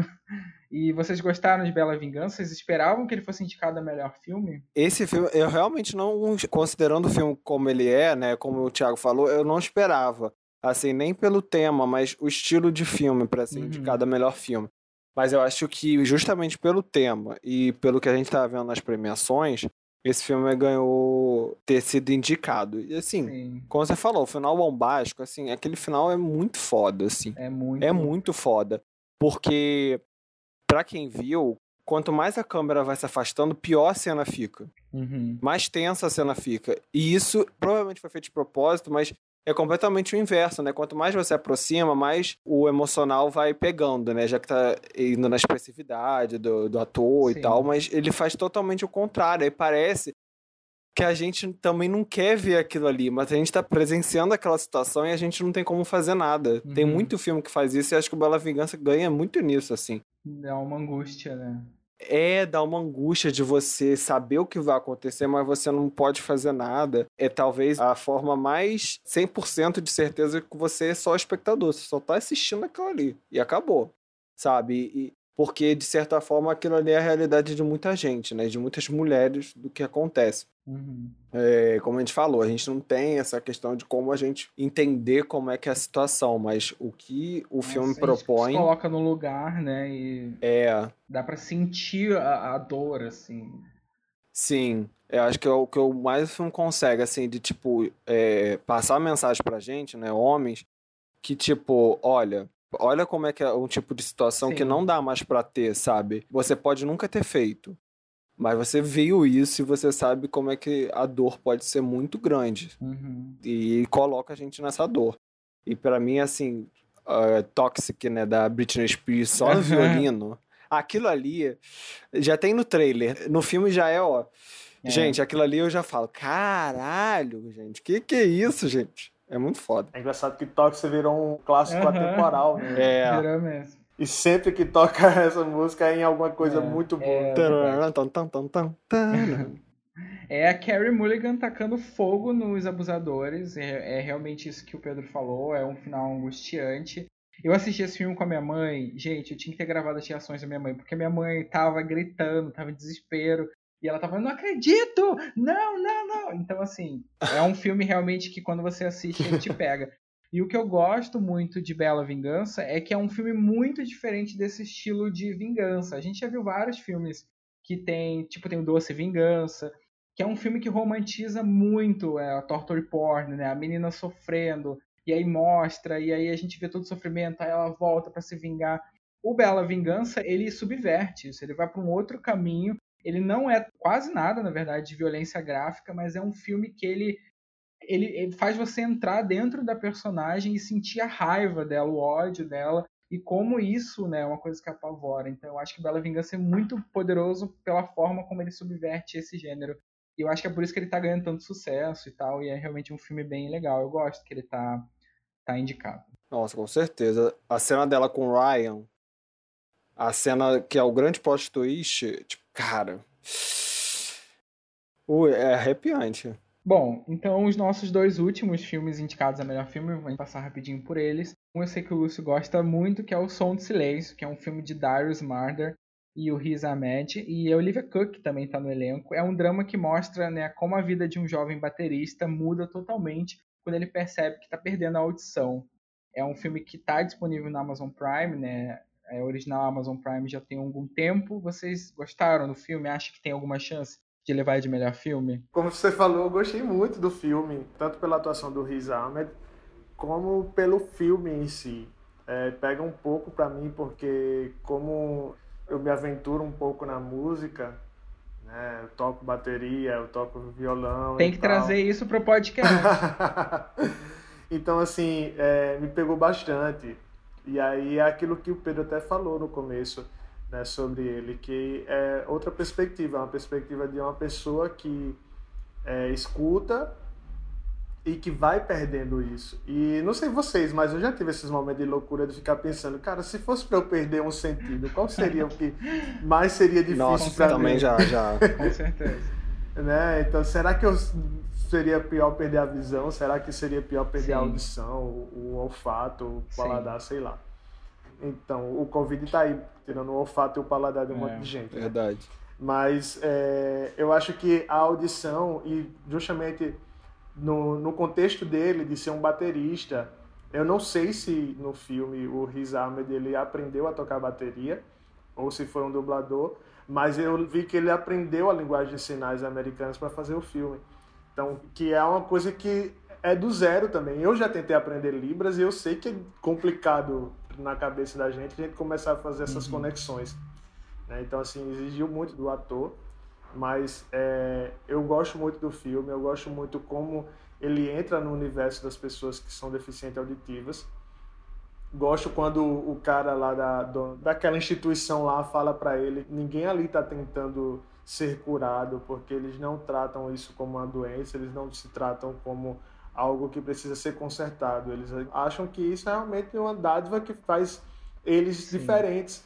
Né? E eu, me pega muito isso, quando a gente sempre tem essa narrativa de, poxa, coitadinho do deficiente, né? Nossa, o bichinho nem escuta, cara, e agora, não sei o que. Não, tá tudo bem, né? A minha vida é assim, eu sei fazer assim, então tá tudo Sim. ótimo, assim. Não preciso ser curado. Então eu gosto muito do filme, eu gosto muito de como ele apresenta tudo isso. É um dos meus preferidos realmente para essa categoria. Eu sei que, claro, se fosse competir no bolão, Nomadland é um dos preferidos, é um dos uhum. favoritos. Mas se fosse para torcer para algum dos filmes, hoje eu torço para O Som do Silêncio e para Judas e o Messias Sim. Negro. Saquei. É. É, assim, entrando um pouco nessa questão de. O filme que a gente acha que vai ganhar, né? Eu também acho que vai ser Nômade. Mas um filme que eu acho que teria muita chance seria O Som do Silêncio. O meu voto é de Bela Vingança, mas assim, O Som do Silêncio também acho que seria aquele filme, tipo, merecido. Eu tenho alguns problemas com ele, assim, com relação ao desenvolvimento de trama, assim, porque eu acho que ele foca em muitas coisas a relação dele, do personagem do Ahmed, com a Olivia Cook. Aí tem toda a questão da instituição e o trabalho mental dele sozinho, né? O personagem sozinho se desenvolvendo. Aí tem algumas coisas ali que para mim não pegou tanto, sabe? A relação dele com a Olivia Cook, acho que ficou lá muito pro final. Então teve uma hora que eu acho que aquilo ali ficou bem bem de segundo plano, quase não tendo importância, sabe? Na minha sensação. Uhum. Apesar de que o filme quer mostrar uma importância, mas eu não senti muito isso. Sim. Aliás, a Olivia Cook, eu fiquei olhando para ela no começo, como o visual dela tava super diferente, eu falei, cara, de onde eu te conheço? Aí, quando mudou o visual dela de novo, eu falei, ah, jogador número um. Uhum. Aí eu lembrei que o visual ficou igualzinho, né? É, verdade. É, aí, sobre o filme em si, é, como o Lúcio falou, assim, toda a parte da instituição é muito legal, todo o trabalho da questão dos Libras, e aquela cena que você falou, é, que ele fala que assim, né, ele aponta pro ouvido, o problema não tá aí depois aponta pra cabeça, o problema tá aqui, né? Uhum. É a, como a mente trabalha isso, né? Como a mente Sim. tá sendo afetada pela perda de audição. Eu falei, cara, aquela fala para mim já já mexeu muito assim com muito da mensagem do filme, né? Achei muito interessante. Sim. A forma como ele trabalha essa cena toda.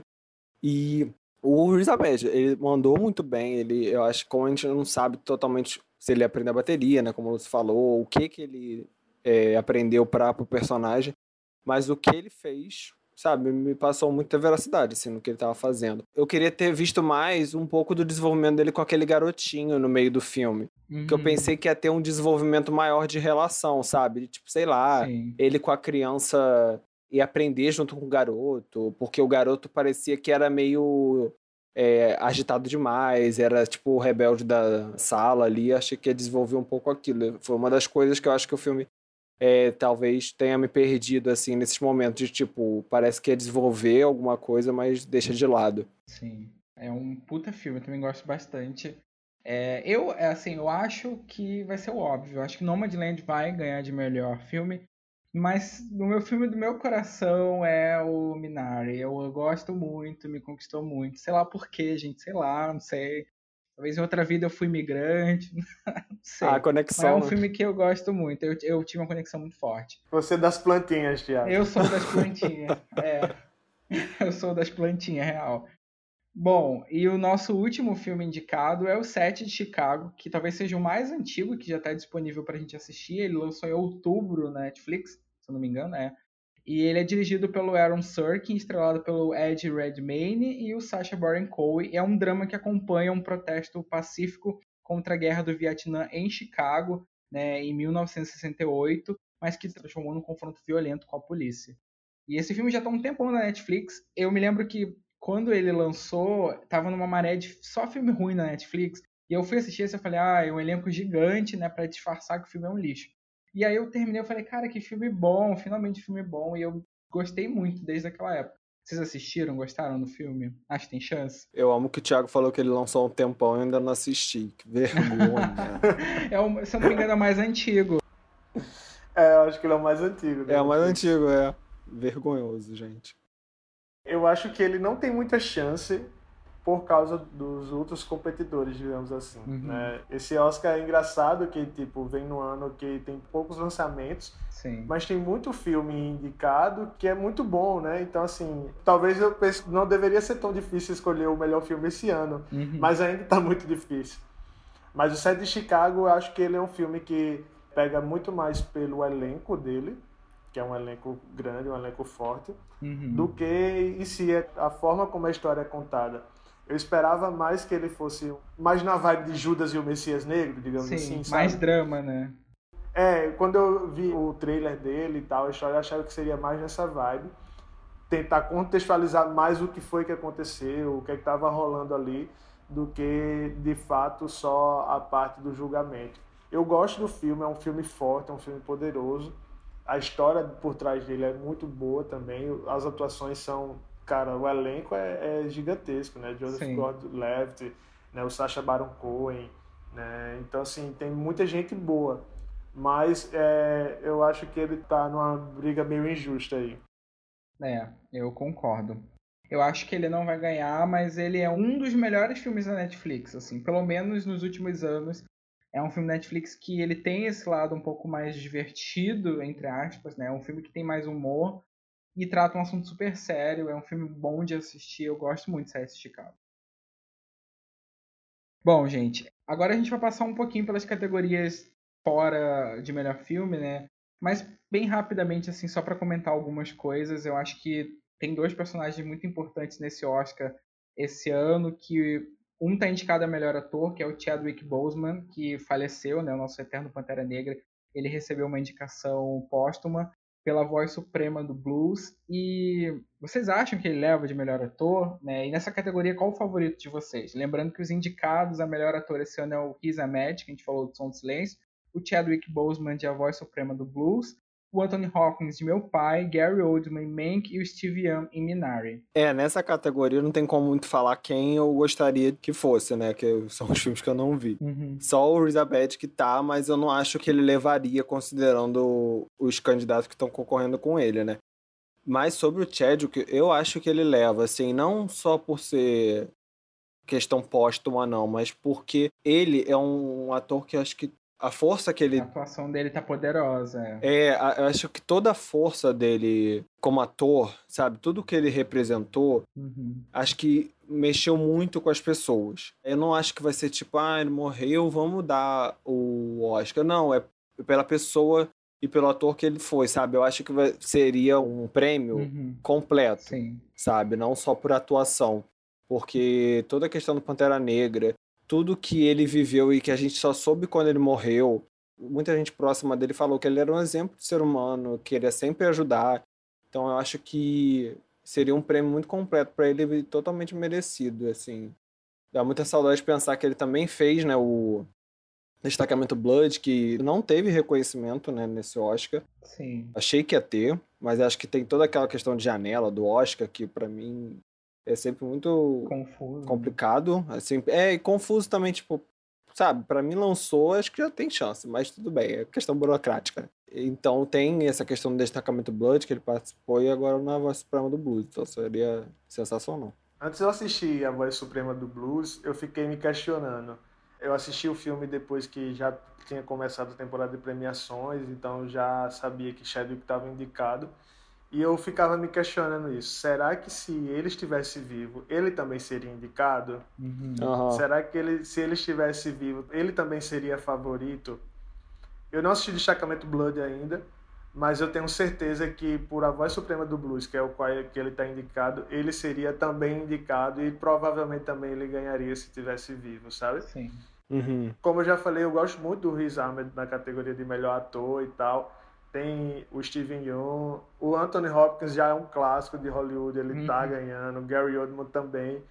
Mas assim, eu acho que é até engraçado que o Chadwick não é o protagonista do filme, o filme não é sobre ele. Sim. O filme é sobre a Mahoney, né? É sobre a cantora. E ele se destaca. E a Viola Davis, por mais que seja a Viola Davis, por mais que seja essa atriz maravilhosa, Uhum. ela não tem o protagonismo do filme que o personagem do Chadwick tem, sabe? Sim. Então, assim, ele rouba a cena. Não sei se também isso é uma visão de, por a gente saber que ele morreu Sim. e esse ter sido o seu último trabalho, a gente ficar olhando mais para ele, mas realmente o personagem dele é a alma daquele filme, sabe? É o que faz, é o que apronta, é o que movimenta a banda, é o que, que causa todos os problemas ali. Uhum. Realmente, eu passei o filme todo olhando, cara, ele não era só o Pantera Negra, ele era um ótimo e excelente ator. Olha o que ele fez, cara.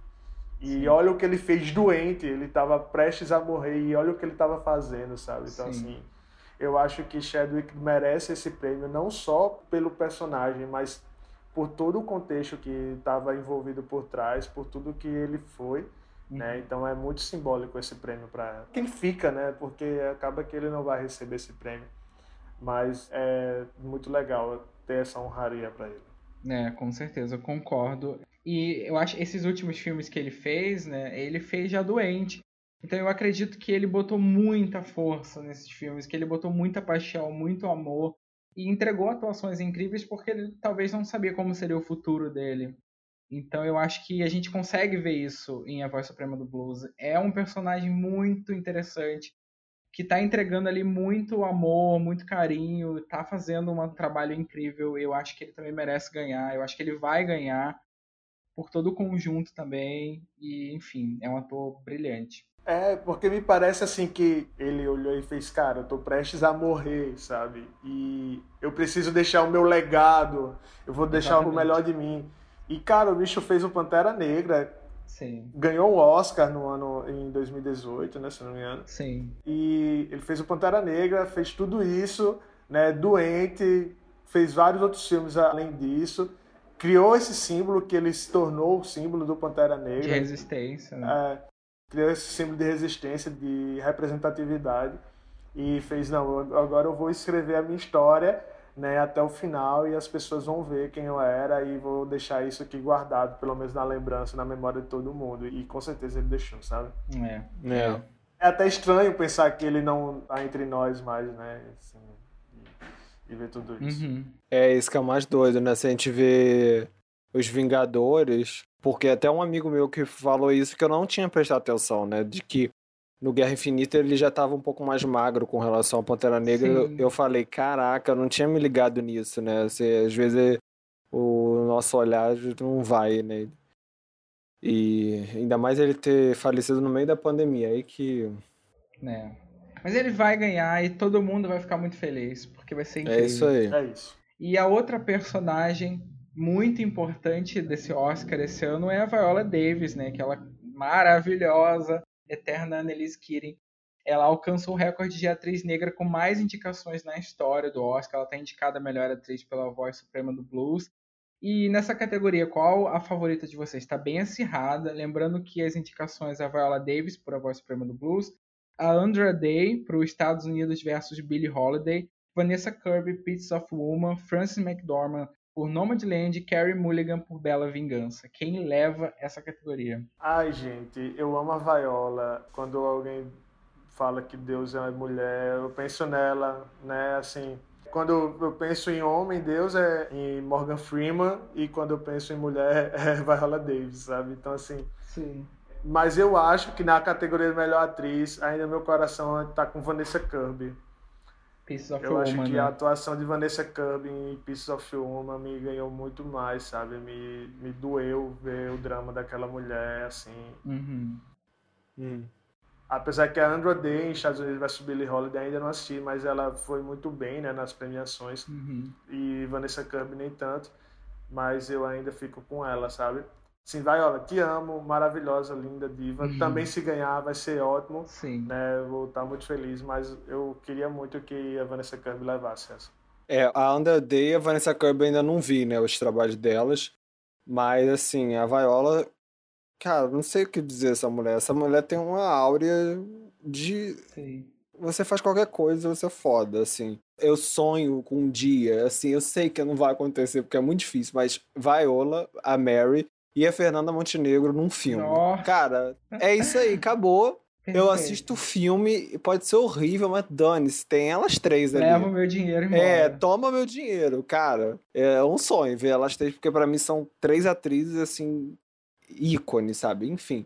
É, a Viola é sensacional, mas eu acho que vai levar a Carey Mulligan. Eu acho que por toda a questão do tema, é, a nuance dela de primeira cena mesmo, né, que é já mostrando a atitude que ela tem com os caras, né, de mostrar para eles o que eles estão fazendo errado e como você falou, né, Thiago, uhum. que não é explícito, não é, não é gráfico, né? Ela trabalha muito mais com o, o efeito psicológico, já que fizeram isso psicologicamente com ela, né? Então ela também faz isso e como isso afeta e o olhar dela é muito forte já Sim. no começo do filme. Então acho que ela que vai levar. É... eu não lembro como é que tá a questão de premiação, mas a minha aposta é ela. Eu acho que a Frances vai levar. Porque ela tá levando tudo, né? E a Viola não tá ganhando tanto. Mas eu acho que a Frances deve levar, porque ela tá levando tudo. Mas eu concordo com a Carrie Mulligan e a Vanessa Kirby. As duas estão impecáveis. A Vanessa Kirby, o filme é ela, né? O filme é, é ela. Pode tirar o som do filme e deixar ela, porque ela é incrível. A atuação dela é perfeita, ela realmente entrega muita veracidade. E a Carrie Mulligan tá super carismática, intensa. É uma categoria difícil. São muito boas, todas muito boas. Bom, gente, e agora para as próximas categorias, vou passar só rapidamente pelos indicados. E aí, se tiver algum que você assistiu ou qual que vocês acham que vai levar, a gente comenta, né? Vamos começar por melhor animação. Tá indicado Dois Irmãos, A Caminho da Lua, da Netflix, Sean Carneiro, também da Netflix, Soul e o Wolf Walkers, que é da Apple, se eu não me engano. Desses daí, qual que vocês acham que leva? É, para mim Soul que vai levar. Eu não queria que Soul levasse, porque eu amo Dois Irmãos com toda a paixão.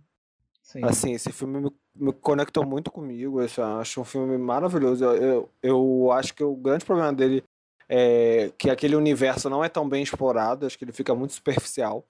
Eu acho que o problema de Dois Irmãos é que ele veio no ano que aconteceu tudo isso e acabou concorrendo também com Soul. Então, uhum. assim, é. a Disney não foi muito inteligente nesse sentido, né? Porque se fosse um ano que fosse isolado, só ele representando a Disney, ele ganharia tranquilamente, né? Então, com assim, eu até estava vendo ontem um post no Twitter com a imagem de Soul e dizia esse filme existiu mesmo, foi uma alucinação coletiva. Eu falei, gente, ele existiu e é muito bom. Sim. Como é que vocês não assistiram, sabe? Eu acho que ele foi um dos mais, assim, prejudicados pelo fato de que ele estreou no início ali da pandemia, então, tipo, uma semana, duas semanas depois, os cinemas fecharam, Aí ele teve uma sobrevida ainda no streaming, porque ele chegou muito rápido no Brasil pela Amazon Prime.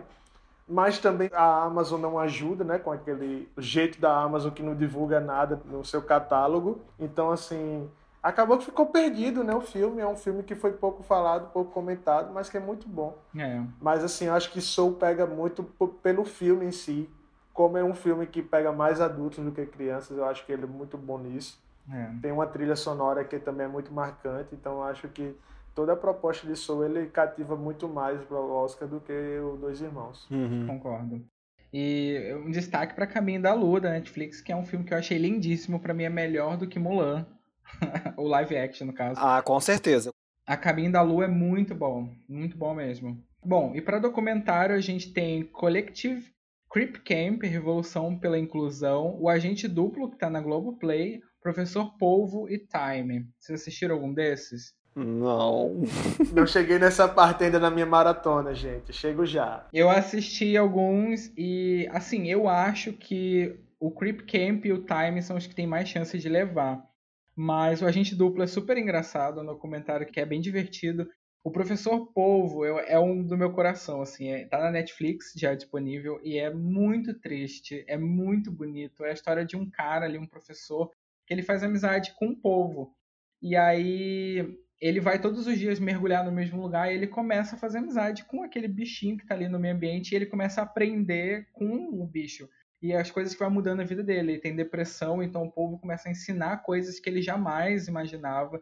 E é lindo, assim, a história toda é muito bonita, é muito bem documentada. Tá na Netflix, gente assista, é um filme para fazer chorar e para a gente amar os animais, amar a natureza e pensar como o mundo existe além dos nossos olhos, além de nós mesmos. É bem bonitinho. Bom, em filme internacional não tem Bacurau, infelizmente, mas temos o Druk, mais uma rodada, que eu acho que vai ganhar. Better Days, Collective, O Homem que Vendeu Sua Pele e Colvite Aida.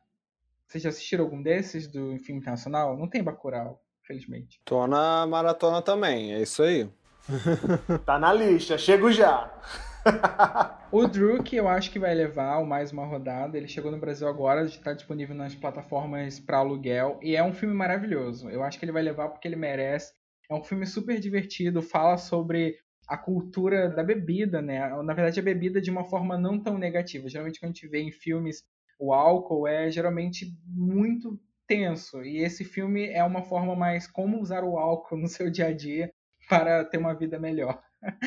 é uma proposta muito divertida. É uns professores que eles começam a beber para dar aula e tudo dá certo, mas também tem o lado negativo. Então é um filme muito divertido. Eu acho que vai levar e é muito bom. Bom, em efeitos visuais nós temos Amor e Monstros, que vai chegar na Netflix agora. Tem O Céu da Meia-Noite, tem Mulan, O Grande Van e Tenet. Qual vocês acham que leva de efeitos visuais? Eu não assisti, mas eu acho que Tenet leva. É. Que eu ia falar também, assim, eu acho que Tenet leva. Mas eu acabei lembrando, eu não lembro qual é o ano, assim, não vou lembrar. Teve um ano que, assim, eu acho que era Vingadores Ultimato que tava concorrendo, todo mundo, ah, vai ser Ultimato, uhum. vai ser Ultimato, o efeito visual Ultimato. E ganhou outro filme, que o efeito visual não era tão... Que foi muito aleatório. É, e que não era tão chamando atenção. Eu lembro. O efeito visual. E ficou muito nisso, tipo, nossa, como é que não ganhou? Aí eu tava até pensando que eu talvez o Oscar surpreenda e o Amor e Monstros ganha, porque o Amor e Monstros é muito bom. Foi um filme que foca nesse mundo apocalíptico desses monstros, mas os monstros em si eu senti muito que eles ficam em segundo plano, mas quando aparece você fala, caraca, tá muito bem feito. Uhum. Então, talvez minha aposta vai no Amor e Monstros. Sim. Eu acho que vai ser Tenet, mas se Amor e Monstros ganhar, eu vou ficar, pô, Sim. merecido, assim. É, eu acho que Tenet leva também, porque é Christopher Nolan e é um filme mais cultuado, sei lá. Eu não sei o que Céu da Meia-Noite tá fazendo nessa lista, mas beleza, vamos seguir. Mas o Grande Van... Porque tem espaço. É, é, pô, mas podia botar outra coisa aí, né? Mas o Grande Van, desses todos, foi o que mais me impressionou, porque é um filme que faz animais digitais, né? E o, o gorila é perfeito, todos os bichos são perfeitos. Eles falam, a fisionomia, tudo muito perfeito. Eu acho que o Grande Van ele é muito bom nessa técnica de, de criar é, o rosto digital. Mas eu acho que Tente deve levar essa daí sim. Para satisfazer um pouco de Nolan, que não teve nada com esse filme, né? não teve bilheteria, não teve nada, então toma aí esse prêmio. A assistência de lançar no cinema. Bom, em roteiro adaptado nós temos Borá, a fita de cinema seguinte, Meu Pai, Nomadland, Uma Noite em Miami, que foi esquecido no churrasco, poderia ter sido indicado o melhor filme também, e O Tigre Branco, da Netflix, que também é uma surpresa e é um filmaço. Qual que leva roteiro adaptado, vocês acham? É, eu acho que quem leva vai ser Nomadland. Eu acho que leva. Eu, eu, admito que eu não tenho como muito falar, porque o Borat, o meu pai, só assisti Nomadland. Só o Nomadland. é, então... Tá. Tá ótimo. Pelos meus cálculos que eu assisti, ele é o preferido. É. é isso aí, gente. Continua falando aí que eu não tenho como falar, não.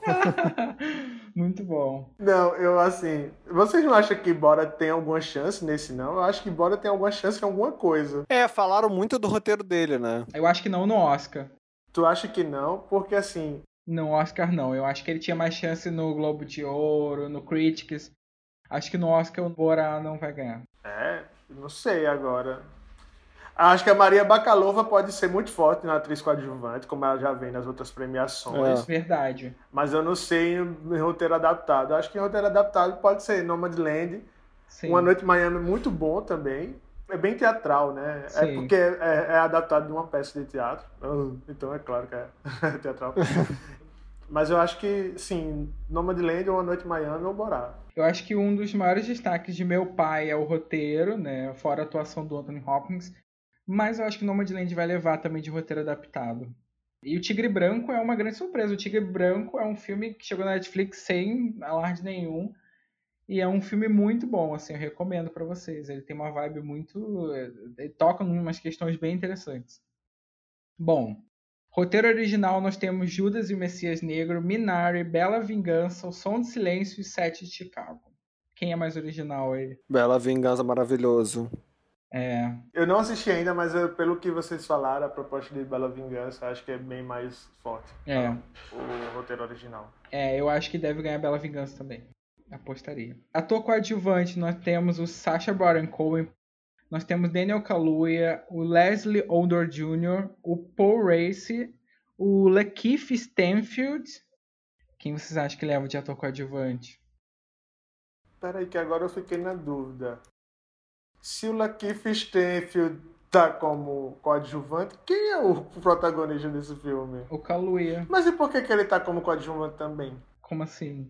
Tá os é, dois como ator É por causa do protagonismo, né? Um deles tem, né? No, pelo que falam. Ah, eu, entendi. eu não lembro. É só dúvida agora. Ih, não sei. É, não entendi agora. Será que eu botei errado? Não tá errado, não. Tô com a lista aqui do lado. Tá certinho. Ué. Ator coadjuvante são eles. então eu acho que botaram os dois como coadjuvante para ter mais chance, talvez, de ganhar. Ah, mas isso é burro, O protagonismo né? é quem? A polícia? Eu não sei. não entendi. É o movimento. Mas eu acho que essa categoria é do Daniel Kaluuya. É, eu acho que é, eu tava vendo no Twitter, teve alguma discussão sobre isso, de tipo, por que que os dois foram pra coadjuvante. Eu não lembro realmente o significado, mas teve um cara lá, do, eu acho que que explicou. Buguei aqui, mas eu acho que o Sacha Baron Cohen, ele teria chance só pelo Borá, eu acho que Sete Chicago ele não tem. É, não tem. E eu acho que esse vai ser do Daniel Kaluuya mesmo. Eu realmente não sei, porque assim, Sete Chicago não vi ainda, nem o Judas e nem Noite Miami. Sim. Então. Levando em consideração que você assistiu. é. Nomadland. É, se tivesse um ator aí, pronto, Seria. Nomadland. É. Bom, e atriz coadjuvante, pra gente terminar, a gente tem a Maria Bakalova, por Borá, né? A Glenn Close, que, sinceramente, eu não sei o que está fazendo nessa lista, porque esse filme é muito ruim, apesar da atuação dela ser mais ou menos. A Olivia Colman, a Amanda Seyfried por Menk e a Yu Jan Yoon por Minari, que é a vovó. Quem leva? Cara, a vovó tem que levar. Eu amo, a vovó tem que levar. A vovó, gente. Detalhe é que Glenn Close tá indicada a melhor atriz no Oscar e pior atriz no Framboesa pelo mesmo papel. Caraca, né? assim, é mesmo. Nossa, esse filme é horrível, gente. Era uma vez um sonho muito ruim. Obrigado, você me ajudou muito a assistir ele agora. Nossa, né? amigo. Tá na lista aqui. Pode pular. Assiste outro. Então, eu acho que a Maria Bakalova. Eu não assisti meu pai ainda para saber da Olivia Colman mas eu acho que nessa lista aí, como atriz coadjuvante, a Maria Bakalova vai bem, sabe? Sim. Ela já teve bem durante essa temporada de premiações. E, cara, eu assisti Borá 2, assim, é muito constrangedor em vários níveis o filme. Sim. E Maria Bakalova entra, assim, nessa doideira do Sacha Baron Cohen e se entrega e é muito mais doido ainda. Então, assim, eu achei fantástico. É. A Olivia Colman, ela tá muito bem, meu pai, mas ela não tá o filme inteiro, porque tem uma troca de elenco em certos pontos e ela sai. Né? Acho que ela tá acostumada a fazer isso em The Crown, mas enfim. e aí ela não tá presente o filme inteiro, então eu acho que ela não tem tanta força ali. Eu acho que vai ficar entre a Maria mesmo e a vovó lá, a Yoo Jang Young. Então, meu voto é na vovó porque Minari foi o que eu assisti. É isso aí. Com base nisso. Muito bom.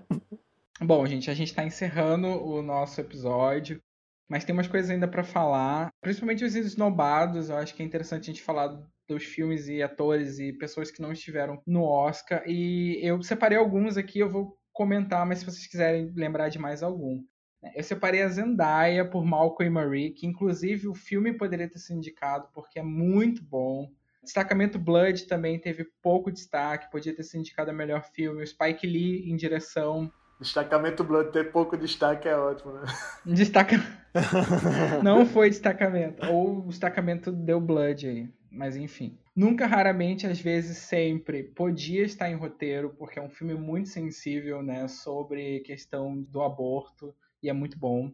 Melhor atriz podia também estar, tá, né? Nunca, raramente, às vezes, sempre. Bacurau podia estar tá em filme internacional, a gente ia ficar muito feliz. Podia sim. Regina King podia estar tá em direção por Uma Noite em Miami, iam ser três mulheres. Nossa, com certeza tinha que entrar, né? Eu não vi Uma Noite em Miami, mas a Regina King, pelo que o filme estava sendo comentado, eu entendi que ele ia entrar, né?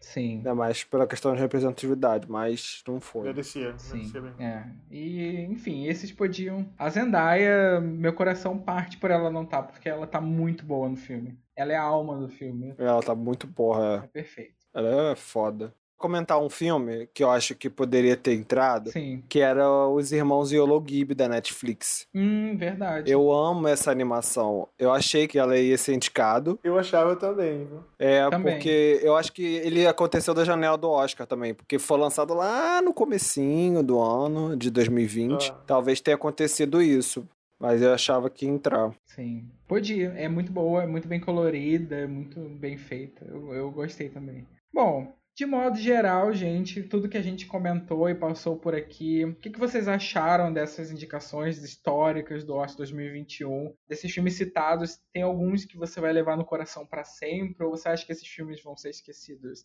daqui a um tempinho? Eu acho que, eh, de certa forma, sempre esses filmes que são mais artísticos, como Nomadland, como Minari, eles acabam se perdendo no tempo, né? Assim, é muito nichado esses filmes. Eu acho que o grande problema do Oscar ainda é esse, né? Se falava de incluir a categoria de filme popular e tal, e não foi, não, parece que não foi para frente. Então, é, por mais que o streaming esse ano esteja com tanta relevância na premiação, ainda são filmes que você não vê, por exemplo, digamos, no top 10 de Netflix, sabe? Sim. Uhum. Claro que popularidade não quer dizer qualidade, mas eu acho que para o Oscar se tornar relevante, eu acho que ainda tem que se aproximar mais do público. Todos esses filmes tem muito filme bom, tem muito filme bom indicado, tem muito é, realmente que vale a pena, que merecem estar na lista, mas eu ainda sinto falta dessa aproximação do grande público, sabe, na academia. Mas eu fico Uhum. feliz com a representatividade aumentando, com mais variedade de mulheres na direção, de atores negros, de atores estrangeiros sendo indicados. Assim, é, é muito bom isso que a academia está falando. Como a gente falou no começo, a gente não sabe se é de bom coração, de bom grado, ou se é só para atrair mesmo os Sim. holofotes, o público e tal. Calar a boca de quem tá É, falando. a gente não sabe, é, de certa forma, o que é que isso vai acontecer. Mas eu acho que ainda falta chegar perto, sabe, do público, isso aí. Sim. É, eu concordo muito com o Lúcio, assim, dessa questão de chegar perto do público.